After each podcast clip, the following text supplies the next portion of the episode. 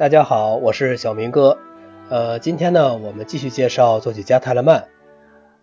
泰勒曼从索劳动身前往埃森纳赫的宫廷，在这里呢，他又一次发现了自己身处弥漫着法国影响的音乐氛围之中。宫廷乐长是一位闻名欧洲的演奏大师，叫潘塔莱翁·赫本斯特莱特。他是一种以他名字命名的乐器——潘塔莱翁琴的发明者。这种乐器呢，是一种改进型的扬琴，就是现代钢琴的前身。我在埃里克·塞宾的《大提琴组曲》这本书里读到过对这种乐器的介绍，是由一百八十多根弦组成的一种乐器，其中包含金属制的弦和动物的肠子制成的弦。潘塔莱翁呢，带着这件乐器来到路易十四的宫廷，路易十四是他的一个粉丝。把这件乐器以这个制造者的名字命名，具体的页码是在这本书的第一百八十一页，有兴趣的朋友们可以去看一看。在这座城市里呢，泰勒曼完成了他的法国音乐教育。事实上，在泰勒曼的一生中，他接受的法国式的音乐训练以及波兰和意大利式的音乐，但最主要的仍然是法国的音乐，要远远多于德国式的音乐训练。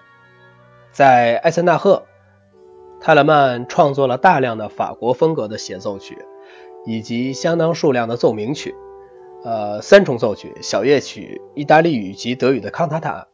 在这些作品中呢，他突出了伴奏音乐的重要性。泰勒曼非常重视他的宗教音乐作品。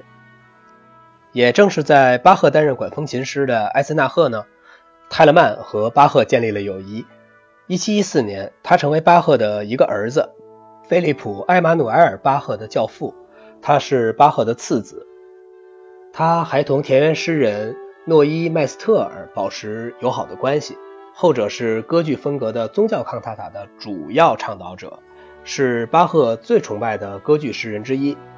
最后呢，对泰勒曼的性格有深刻影响的事件也发生在艾森纳赫。1711年，他失去了年轻的妻子。而他们是在1709年年底才在索劳结婚的，结婚仅仅两年，确切的时间是泰勒曼挚爱的第一任妻子在他们结婚十五个月后死于难产。他的第二任妻子为他生了八个孩子，但只有两个活了下来，但却为了一个瑞典军官而背叛了他。泰勒曼的第二个妻子的风流韵事成了整个汉堡街头巷尾的热议话题。甚至被编成了一部讽刺剧，不过被官方禁演了。最后，他跟情人私奔了，给泰勒曼留下了三千多泰勒的巨额债务。他写信给朋友求助，并以一首打油诗结尾：“现在我的生活容易多了，奢侈生活跟我老婆一起离开。什么时候能还清债，天堂就会再度关临我的住宅。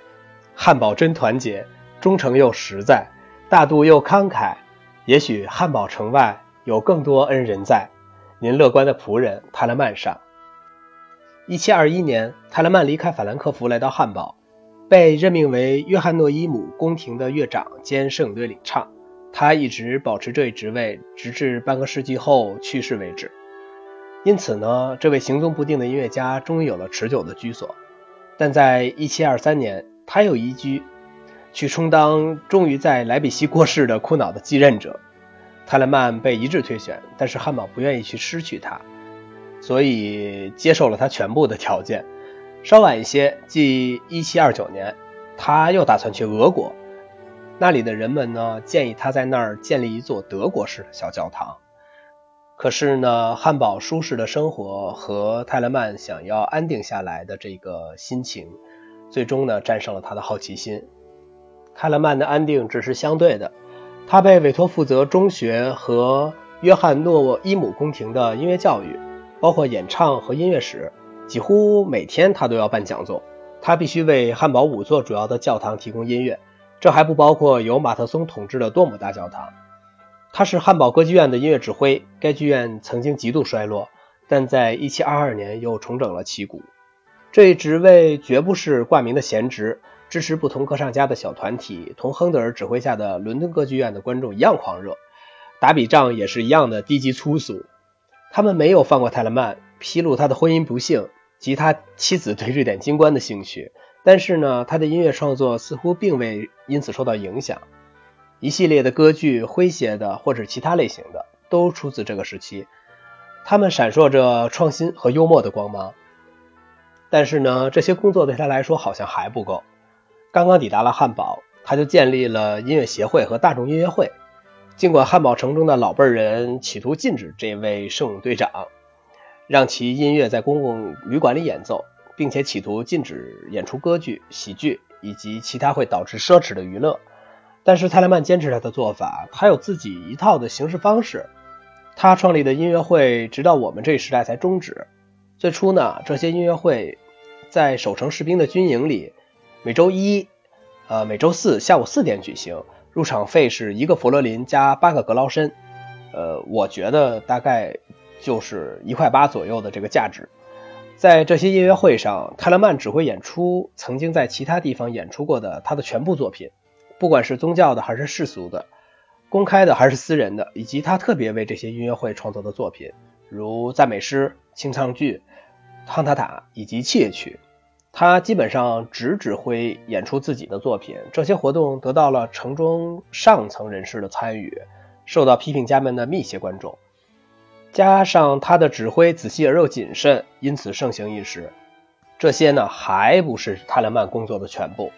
1728年，他创办了第一份在德国出版的音乐刊物。他保留了萨克森宫廷乐队长的头衔。他为埃森纳赫提供平日的宴会音乐以及宫廷节日乐曲。离开法兰克福时，他允诺每三年送给该城市一些宗教乐曲，从而换得自由，得以离开这座城市。从1726年以后，他一直担任拜洛伊特宫廷的乐队长，并且每年送给该市一部歌剧及其乐曲。最后，因为这些音乐还不足以宣泄他活动的渴望，他又接受了埃森纳赫宫廷通讯员的职位，写信汇报在北方发生的所有新闻。身体不适时，他就把新闻稿口述给他儿子。谁能列举出泰勒曼作品的全部数量？仅在二十年间，约从一七二零年至一七四零年，他就创作了，这只是他本人的粗略估计啊，为全年所有礼拜日和节日创作的十二组完整的宗教乐音乐，十九部受难曲，而且部分诗文常常出自他自己的笔下，二十部歌剧和喜歌剧，二十部清唱剧，四十首小夜曲。六百部序曲、三重奏曲、协奏曲、古钢琴曲等等等等，外加七百首歌曲。这种神奇的活跃只被一次旅行打断过。这次旅行是他一生的梦想。旅行的目的地是巴黎。他不止一次受到崇拜他的作品的巴黎音乐家的邀请。